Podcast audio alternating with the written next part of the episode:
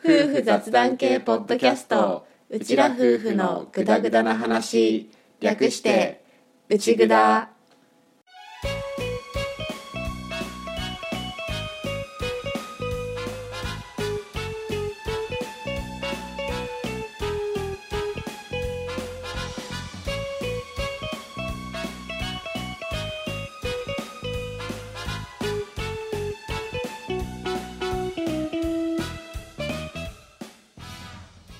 内ぐだはリビングでの雑談を垂れ流すをコンセプトに家庭や仕事その他諸々について話しているネットラジオ番組です。旦那担当のアッキーと嫁担当の歌の本物の夫婦が新潟のとあるリビングからぐだぐだとお送りしています。しょうもない雑談ばかり。勘違いや言い間違いの宝庫なので適度に聞き流しながらグダグダ話をお楽しみくださいはい、118回オープニングです。です。歌帰ってきました。収録が2人でできてる。できてる。あれ？っていうか、うん歌は117回は動向はチェックできてるんですか？この辺の話全然してないんだけど。あのね、まだできていない。何が？何を？まず117回はうん。最初ちょっといろんなねうん。環境によってうん。収録できなかったからうん。お休みしようかみたいな話に最初なってたじゃん。なってた。で俺はうん。歌に何も言わずに 一人で撮って117回をやった、そうだからあれ？ってなって。それは知ってるのね。それは知ってる。あの戻ってきてからうん。一切それに触れないから、あ配信したことやっぱ知らねえのかなって思って。一応ね。この内蔵に対するこのなんだろうあれの違いかなって ちゃんと知ってるんだけどねアッキーが一人でやったっていうのは知ってるんだけど、うん。それをまだ聞けてはいないっうんうん。ていう話。やったのは知ってたのね、うん、そうか。それならまあまあまあまあまあ。うん、言ってよ。なんか帰ってきてもまだそんなに日が経ってないじゃん。うん。バタバタバタバタしすぎてて。ちょっとねちょっとスコーンとスコーンと、まあまあまあまうん、あこれが本来の内蔵の形なので、まあ歌は聞いてないのでよく分かってないとは思うんだけど、えあの117回とかで農系ポッドキャスト総会議を聞いてくださってうんうん。内蔵を試しに聞いてみてくださってる方うん。いらっしゃったらあのこれが本当の内蔵です。前回はうん。あの一人語りだったのでうん。あれ？でもテイストそんな変わん？ねえっちゃ変わんねえのかな。ちょっとこの後チェックしてみようかな。ただうんあのこのこの感じでうん。ずっと100回以上グダグダとうん。やってる番組です、です。はい。よかったらお付き合いください。はいお願いします。歌が戻ってきてうん。収録もまあできているんだけど、うん。やっぱり4人だとうん一気になんかやることが増えたっていうかなんていうのこうん。ういろいろいろいろまだ慣れないっていうか、慣れないね。うん、ミーとヨーが揃ってるっていうのがうん。きつい、きつい。きついっていうかまあ大変。そうだね。結構やっぱりまだミーがね後追いっていうかくっついてくることが多いからそそれでいて用を構いたがってる節がねちょっとあるから。そうそう。なんか嫉妬っていうよりは、うん。どっちかっていうとこう単純に興味があるっていうか、うんうん。まあ、面倒を見たいっていうか、ね。そっちのベクトルに行ってるよね、まあ、面倒を見たいは面倒を見てる大人の真似をしたいのかもしれないんだけど、うん。うんね。みーは最近モノマネモノマネさんなので、ほんとそんな感じ。うんただそれはすごいいい子いい子とかしてくれるからすごいありがとうって言ってみーの頭撫でたりしてるんだけどなんていうかちょっとやっぱり目を離してるとちょっと一瞬ちょっとちらっとこう顔をシュッシュッってやっただけで、ね、体にのしかかろうとしてたり。そうだね体重かけちゃったりする時はあるから、うん。やっぱりまだ近くにいるっていうか、うん。みーがように触れられるうん場合はしばらく意識はうんね。ちょっと割いていかないとっていうのはあるね、ね。うん。だから、まあ、単純にミーとヨウがまだ手がかかるっていうのはあるんだけど、ミーとヨウが同時にぐずるとうん。きつい、きついね。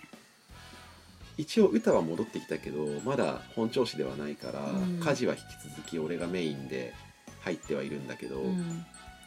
この前歌がヒーとフーをお風呂にうん入れてる間、ミーとヨウは俺と一緒にリビングにいて、うん。俺はご飯の支度をしていたんだけど、うん。晩ご飯の支度をしていたんだけど、うん。その時にヨウが泣き出したところにミーがお腹が減ってうん。ぐずり出して、あこれはヨウごめんってなってヨウを泣かせたまま、うん。もうとりあえずご飯を作り上げてご飯をミーに食べさせて、うん。それでミーが落ち着いた隙にヨウを抱っこしておむつ替えて みたいな。やねっぱりねちょっと。1歳0歳か、うんうん。1歳0歳のコンビはなかなかなかなかだね。そうだね。まあまあ慣れてうん。いくしかないんだけど、ね。あとはそこにフーがフーのわがままモードっていうかうんぐずりモードっていうかいじけモードっていうかが入ってくるとなんかあれだね。そうだね。トリプルアタックだね。うん。私もそうなったら全員放置しようかなって思ってる。せめて要は、例えば要はね。要はね。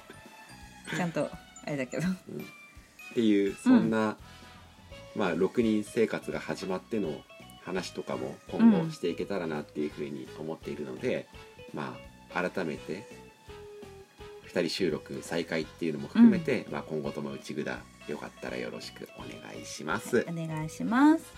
ということでじゃあ本編入っていきたいと思います。お気づきだろうか？今俺が締めに行こうとするのを踏みとどまったことを。私もその隙をついて喋ったことを。はい。ではオープニングおしまい。おしまい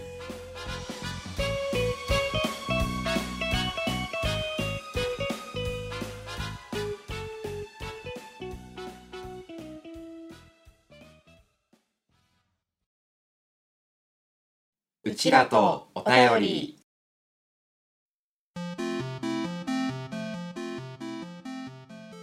はいお便りコーナーです。です。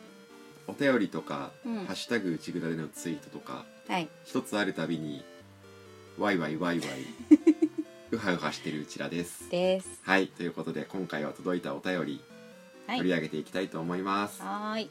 今回のお便りがうん。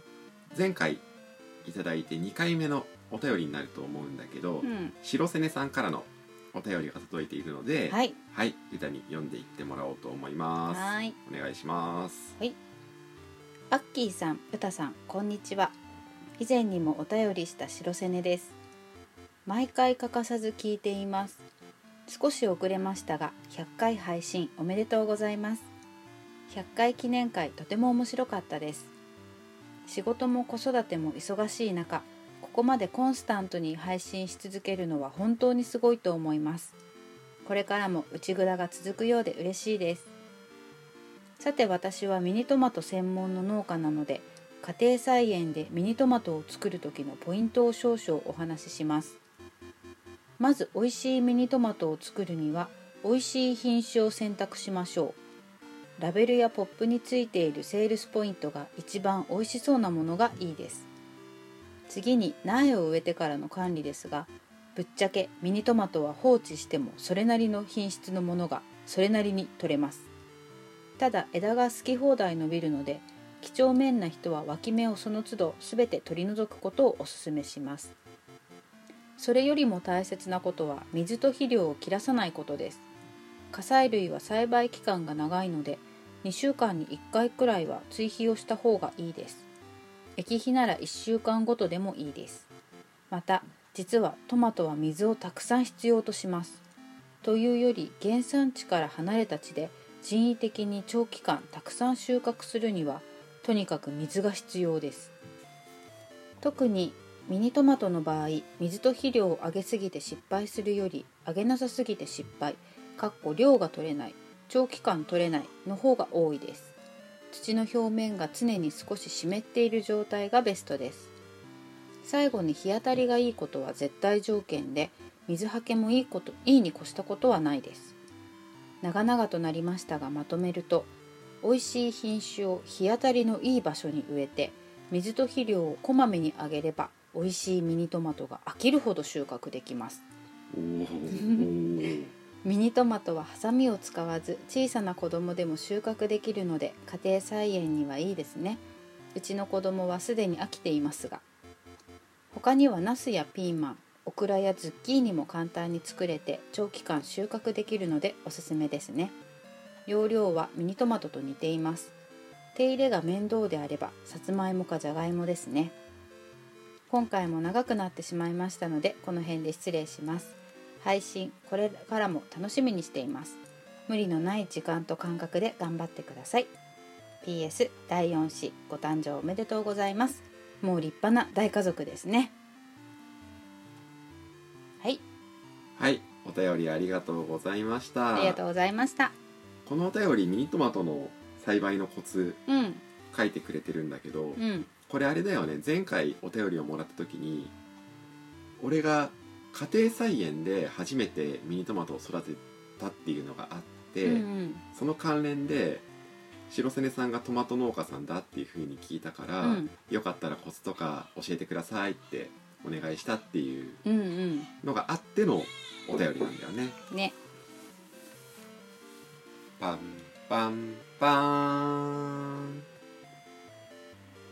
ようさんが泣いたのでとりあえず抱っこで連れてきて収録を再開したいと思います。思いますまあそんなわけで 白瀬根さんがはい。アッキーの質問にうん。対してまたお便りで答えてくれたっていう今回のうん。お便りで本当にありがとうございまあすりがとうございます。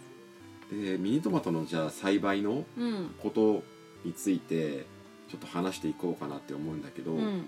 最後のところでまとめてくれてるところが分かりやすいからそこをまず見ていこうと思うんだけど、うんまあ、簡単にまとめると美味しい品種を選ぶこと、うん。日当たりのいい場所に植えること、うん。水と肥料をこまめにあげることっていうふうにうんうん。書かれているね。ね。うん、でこのうち、まあ、美味しい品種を選ぶっていうのはうん。分かる。分かるっていうかまあ うん俺は自分で栽培するものの品種選びっていうのは基本していないけど、うん。祖父母の柿の園地をうん。継いでその果樹はずっと同じ木を基本使っていくのがうんうん。多いから品種選びとかはしたことはないんだけど、うん。ただその品種が結局重要だよねみたいな話はうん。すごく聞く。うん。その栽培の技術とかそういう部分ももちろんあるんだろうけど、うん。そもそものスタート地点っていうか 品種をちゃんと選んでおけば、うん。ある程度間違いないみたいなことはうん。聞く時はある、なるほどね。うん。から品種選び重要なんだね、うん。ねでも品種で全然ね味もね大きさとかもね違ったりするもんね。そうだよね、うん。だから品種を選んで,で、うん。日当たりの良い場所をうんうん。確保するっていうか日当たりが重要っていうのも分かる、うんうん。柿を作る時もやっぱり日当たりのことは考える。っていうか、どれだけ、まあ、しっかり光合成できるかうんが大きいからそこは気を使ってやっているから、うん。これもまあ分かる。わかる。分かる。じゃあ次は問題は次なんだね。水と？そうだね。でうんとまず水なんだけど、うん。俺これ内蔵のどっかで話したことあったと思うけど、うんトマトは乾燥気味に育てた方がいいって うん。まあ聞いていたわけですよ、うんうん。まあ、自分で調べたり、まあ、ネネットとかだけど、うんうん。ネット知識だけどトマトは乾燥気味に育てた方がいいって聞いていて、うん。だからこそのその苗から最初植え替えて、うん。植えた時買ってきた苗を実際自分家のところに植えた時にトマト塩塩事件が 起きたわけで塩塩ね。あの急激に気温が上がって、うん。でも俺ももう柿の園地の方に行ってて、うん。ちょっといなかったんだよね家に。うんそうだね。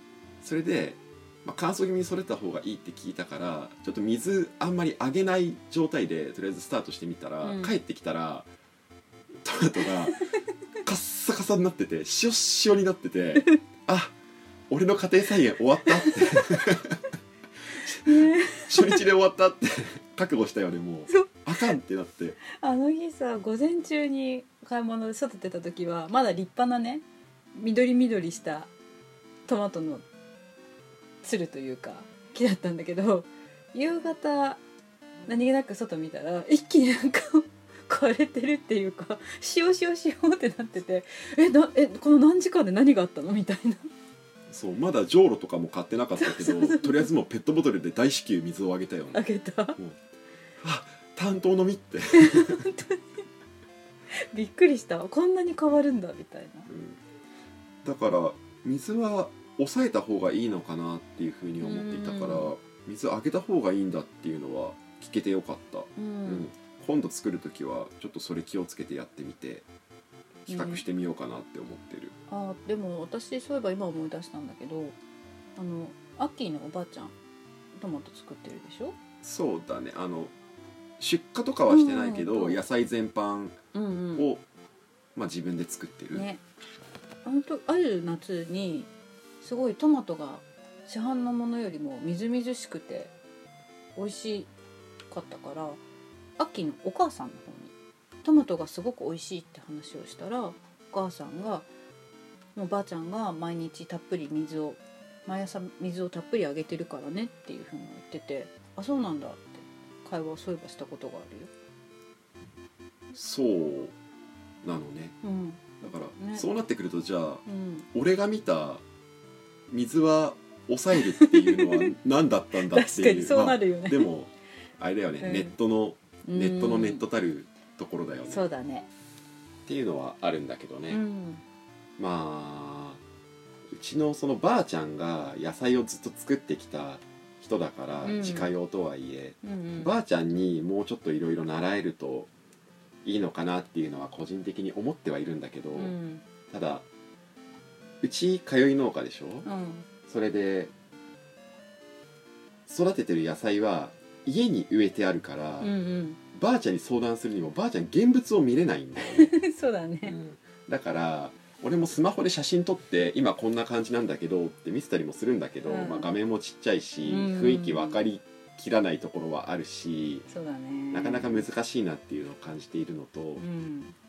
あとばあちゃんは多分その教えるっていう立場がうん。あんまり好きじゃないっぽい感じはあする、あうんうんなんかわかる。うん、するしうん。もともとそうなところにこうちょっとコミュニケーションがうまくいかなくなってきてるところもあるから、うん。こうなんだろうね。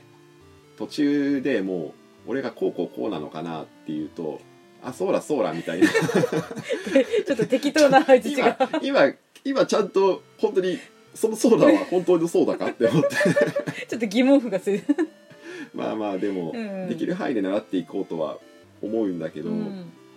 俺がねなかなか一緒に実家の方の畑についていけたりっていうところまではできてないっていうのもあるんだけどね、ううん。んまあその辺はあるんだけどうーん。でもまあちょっとこうできる範囲でうん。聞いていけたらいいなっていうふうには思ってるかな、っうん。ていうことで、うん。まあ大きな勘違いをしていたんだけど、うん。水をあげた方がね。いいっていうのと、うん。あと肥料をこまめにあげるっていう感覚がうん。俺はない。ないんだ。ないっていうか、うんそのまあ俺の感覚は自分が育ててる柿に限定されたものにはなるんだけど、ううんちの柿の栽培の感覚でいくともうこまめに肥料をあげるっていうのがうん。びっくりする、へえ。うちの場合はそのいわゆる元肥っていうんだけど、うん。そのこれから育っていくよっていうタイミングでうん肥料をあげて、うんあとは収穫ぐらいの時にあげる冷肥っていううん肥料と、あとはその間にまあ追肥をするかどうかうんうんぐらいの感覚しかないからこまめに肥料を入れていくっていうのがうん。新鮮、そうだね。全然やっぱ違うね。うん、びっくりしたっていうか、ん今回のそのトマトミニトマトを家庭菜園で作った時も正直最初しか一番最初に肥料を入れて、肥料と石灰入れてしかやってない。追肥ほとんどしてない。なるほど。じゃあトマトからしてみたら「おい飯はまだかよ」みたいな。いやいやいやいや光合成しろよ。っ てじゃあじゃああれかおやつまだかくらいなのかな？おやつプリーズくらいの？だからあ野菜ってそうなんだっうてん。思った、ね。思ったっていうか、うん、なんだろう。本当に俺は柿しか分かんないしうん。その柿も自分が実際に育ててる柿しかうん。分かんないぐらいの人だから、うん。へえって全然違うってね勉強になるね。う、ん、うん。やっぱ実り方とか収穫の仕方が違うからの違うかもしれないね。うんうんうんうん。ね。だからここだね。うん。多分一番感覚として違っていたっていうか知らなかったっていうのは、ん。うん。水と肥料をこまめにあげて入れていくっていうのが意外だったうんかな、うんね。それ以外のその脇芽をかくみたいな取り除くみたいなことはやってたんだよ、うん。っていうのはそのちょっとこう果樹とも通じるっていうか果樹もそのどの枝を使うかで使わない枝はなくしたりとか、うん。あとは不定芽は落としたりとか、うん。そういうことをやって実の方に養分を集中させていくから、うん。脇芽をかくっていうのはすごく納得できたというか使うものを育てる実をこうちゃんと決めるみたいな感覚で納得できたからやってたんだけど、うんそれそういうところはまあああやっぱこれもそうなんだなっていうのがあるんだけど、うんそれ以外のところがねうんね。やっぱ違うんだなってうん。思った、まあ、農業は結構経験うん。経験をもとにこう少しずつ上達させていくっていう側面はあると思ってるんだけどうん。ただこういうの聞けるのありがたいね。そうだね。聞けなかったら俺多分次も水を抑えようかなとか。十う分ん。調べたりとか人に聞いたりしてる時間があればいいんだけど、うん。なかなかそれも時間が取れなかったらもう多分とりあえず同じようにやっとこうってそうだね。なっちゃうから。一応実はついていたからね確かにね。そうそうそうそう。実は取れていたから、うん。とりあえず同じようにみたいなね。感じにはなりかねなかったんだけど、うんいいこと聞いた。いいこと聞いたなってね。思うよね。次はもっと美味しいトマトがいっぱいできるのかな。どうかな？あれ？どうかな？どうかな？あとはうん。なんだろう。他に書いてくれてる野菜？うんナスピーマンオクラズッキーニ簡単に作れて長期間収穫できる。いいね。あとは手入れが面倒であればさつまいもかじゃがいも。さつまいもうん。わかるよと思ってるあの歌がさつまいも大好き人間だから、ええそのうちさつまいもには手を出そうかなっていうふうには思っていて、うん。あとは俺もこの育てやすさは初めてやる家庭菜園だったから、うん。野菜全然わかん。ない人だから、うん。育てやすそうなものを探したりはしたん。だけど、うん。ナスピーマンオクラズッキーニうん。子供がね食べねえかなあって思って。そうだねだからミニトマトを選んだんだよ、夏野菜にそのラインナップだったら私結構全部好きだけど。うちらは好きなんだけど、うん。子供がね食べないなって思って、だったらミニトマトが一番食べるなって思ったんだよね、うん。この白瀬根さんも書いてくれてるけど、うん。ミニトマトは放置してもそれなりの品質のものがそれなりに取れますって書いてあって、うん。それでその辺も参考にその辺も聞いていたからうん。選んだっていうのはあるんだけどプラス子供が食べそうなものみたいど確かに。なのが難しいうん。ところだったねよね。そうだね。うん、っていう感じかな。あ。ちょっとね。ーうん。ああとそう。他の作物作る時に、うん。俺連作の知識がないからうんうんうんうん。この翌年に植えられないうん作物がやっぱりあるから、うん。その辺もちょっとちゃんと調べないとなみたいな。例えばどれくらい調べる時間あるかなみたいなところはありつつっていう、ね。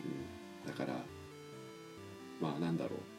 相当今レベルの低い脳の話をしてるから うちらは。そうだね。かなりやばいレベルの脳の話をしてるからうん。あのなんだろう。特に脳系ポッドキャスト総会議絡みで、うん。内札を聞き始めてくれた脳に詳しい興味ある方たちがいたら こいつ本当に脳かかって今思われてんじゃないかって思いながら、うん、っねていうのがあるけどね正直ね。まあ、うん柿のことは多少分かりますようん。ぐらいの感じだよね、ね。まだまだ。私なんてねその大会にエントリーできない状態の人みたいになってるからね。まあね、総会ね、エントリーすらできないよみたいな、うん、だから、うん、そんなうん、そんな人間がやってます。はい、やってます。成長していけたらいいな。そうですね。はい。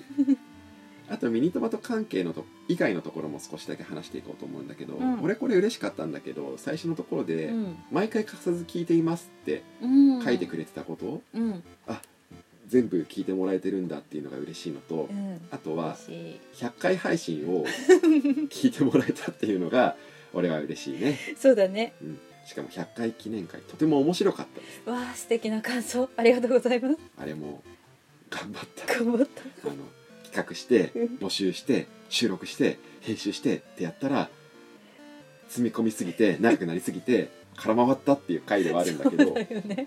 思い入れはある回なのでうん。こうして言ってもらえるとすごく嬉しいね。ね嬉しいです。内札が続くのが嬉しいって書いてくれてもいるし。うん。でも続けていけるうん。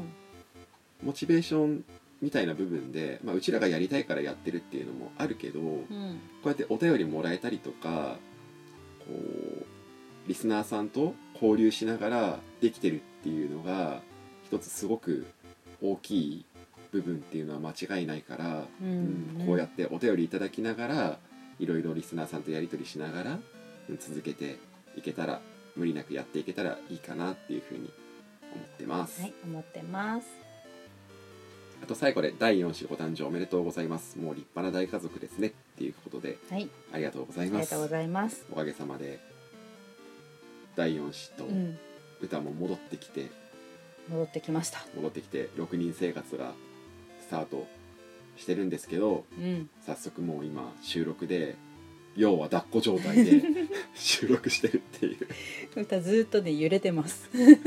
寝かすために揺れてます。俺が抱っこしようかって最初抱っこしたんだけど、うん。結局俺が収録関係のいろいろやんなきゃいけなくって、うん。手が開かないときついからうん。すぐ戻ったっていう。戻った。帰ってきたのとあと今回の本編に関してはうんこれ実はテイク2なんですよ。そうなんですよ。あの寝かせてるうちにやっとこさ撮ったのにいざ編集しようと思ったら音が途中でなくなっててね。しかもかなり序盤で。悲しかったねあれね。超悲しい。とこからこう立ち上がっての今2回目の収録でうん。内容話した内容も1回目とまあそこそこ変わってんだけど。同じ話はできないから。そうだね。うちらでは、うん。うん、なんだろう。まあそういうのにもくじけずやっているんだけど。ね。オープニングとエンディングが 寝てる時に配信してるから BGM がスピスピスピスピついてそうでこの本編がもうこれ明日音声配信しなきゃダメなのにうんさっき消えてることが発覚したから、うん急遽日中で撮り直していて、うん。あの音で気づいたか気づかないかは分かんないんだけど、うん。さっき後ろで隣でフーが歌ってる声がめっちゃ入ってた。入ってた。ちょっとした心霊現象みたいになってる。何この歌声っていうのが思った方は、うん。あのごめんなさいうちの子です。あと今ね陽がちょっと軽いいびきをかいているから再生の問題だと思うんだけどその声ももしかしたら入ってるかもしれないんだけど、ね。うんまあまあ そんな番組ですが、はい、これからもグダグダとやっていけたらいいなと思ってるので、うん、素敵な言葉です。グダグダ。こういうのでもいいんじゃないっていう方、よかったら引き続きお付き合いをいただけたらなということで、はい、今回は白瀬根さんお便りどうもありがとうございました。ありがとうございましたそんなところかね、うん。そんなところかね。ですね。野菜野菜わかんないな。難しいな、うん。さつまいもは紅はるかが美味しいです。嵐だね。もはや嵐だね嵐に入ったね。荒らしちゃったね。はい。ということでじゃあ一旦これで終わりましょうかね。うん。はい。じゃあこのコーナーこれでおしまい。おしまい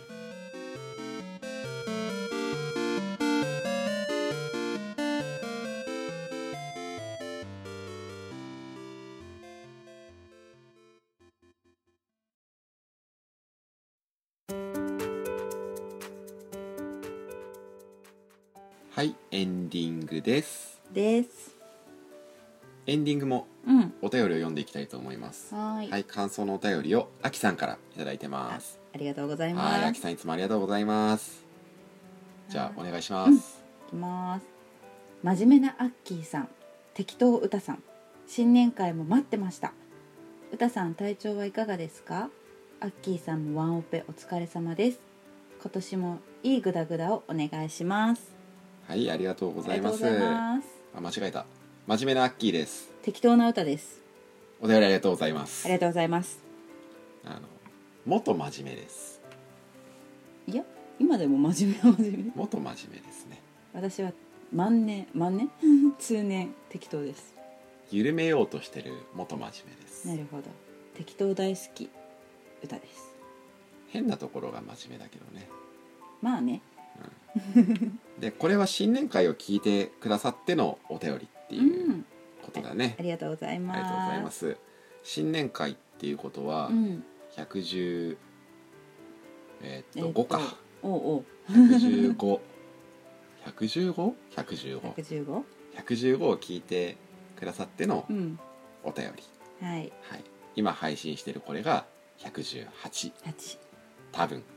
多分 ぐらいのくらいの時系列。うん。で上田さん体調はいかがですかっていうのはこれは産後の話だよね。うん。そうだね。ありがとうございます。おかげさまで一番体調いいかもしれない。4人産んだ後の中で、うん。一番多分ゆっくり休んだよねきっと。うん。言い過ぎ？そうだね。あ風の時といい勝負？かなどうだろう。とりあえずなんかね産んだ直後のこの体のしんどさっていうところからして一番まず楽だった。からそれがこうそのまま来てっていう感じかな。あそういうことね。うん。スタート、そうそう。スタートダッシュがもう違うってこと全然品種を選んだ品種が良かったみたいなそんな感じそんな感じ。うん。もう全然ね違ったあそういうことね。回復具合俺あれかと思った。今回が一番産後の歌に合ってない。うんうんあね。そうだね。それもあるね。そそれで休めた的な話かなって思ったんだけど、うん。そういうわけでもなく、うん。品種がいい。品種がいいくらい。品種がいい。うん、なんかそんな絶対条件くらいの スタートラインが全然違ったかも。うーんうん。まあね詳しい話はまたねどこかで話そうかなとは思うけど、あそうだね、うんうん。それぞれの子供の出産等々のうんうん。話をちょっとやってみようかなって、思ってるからうん。それをどこかでやるかもしれないんですけれども、うんまあこの前産後1ヶ月の検診があって、うん。まあ、それ大丈夫ってなったから一応歌実家でのうん休養期間が終わってこっちにこっちにっていうか家に、うん。うん。戻ってきて。戻ってきて今これ収録できてるっていう、まあ、そういう段階だからね。ね。ね。ね。ではアッキーさんもワンオペお疲れ様です。お疲れ様です。お疲れ様でお疲れす様です。にしじみじみ。でにじみ出るこの疲労感的な。お疲れ様です。お疲れ様です。もうね、うん、もうね。うん、手が痛いよ。どういうこと？あなるほどね。ひび赤切れで手手が痛いよ。ね皮膚弱いよね。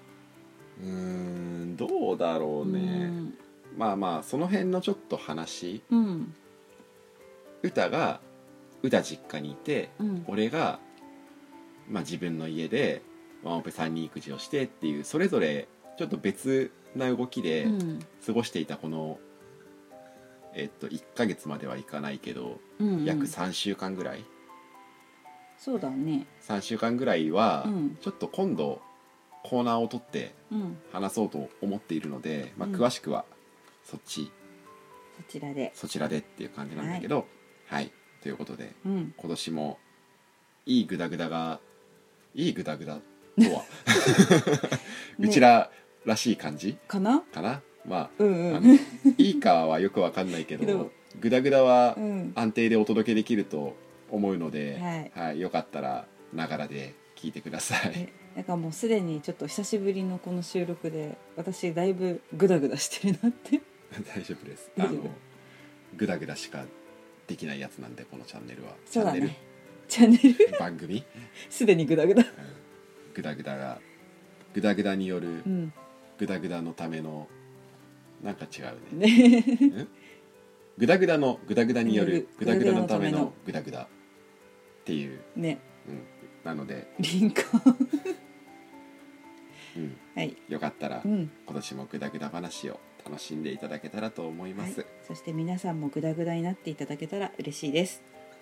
そうだね、うん。あの結構前だけど、うんテオレさんが内ぐだ聞いて電車を乗り過ごしたからね。すいませんテオレさん。あの聞いてる人すらグダグダにしてしまうっていう内ぐだです。です。はい。ということではい。お便りありがとうございました、ありがとうございました。はいということで、うん。お便りね、うん、ご質問でもご感想でも、ううんちらは今お便りが一通届くことに小躍りしてるような感じなので、ね。うん、ぜひぜひよかったらうん。気軽に送ってください、待ってます。はい。番組内で読んでもいいかどうかっていうのを確認する欄もつけているのでリスナーさん用フォームでは、うん。うん、なのでそのちょっと読まれるのはあれなんだけどなんか送ってみたいみたいなのでも全然ありがたいので、はい。はい、よかったらお便りお便りコーナーがやりたかった うちらなのでうん。こうやって本編とエンディングで連投でお便りを読めてるっていうのはありがたいなって思いながらやってるんではい。ぜひぜひお便りお待ちしておます。待ちしてます。はい、ということで今回も聞いていただきましてありがとうございましたの前にあきさんお便り改めてありがとうございました。ありがとうございましたはい、ということで今回も聞いていただきましてありがとうございました。ありがとうございました次回もぜひまたグダグダ話にお付き合いください。お願いしますということで今回もこれでおしまい。おしまい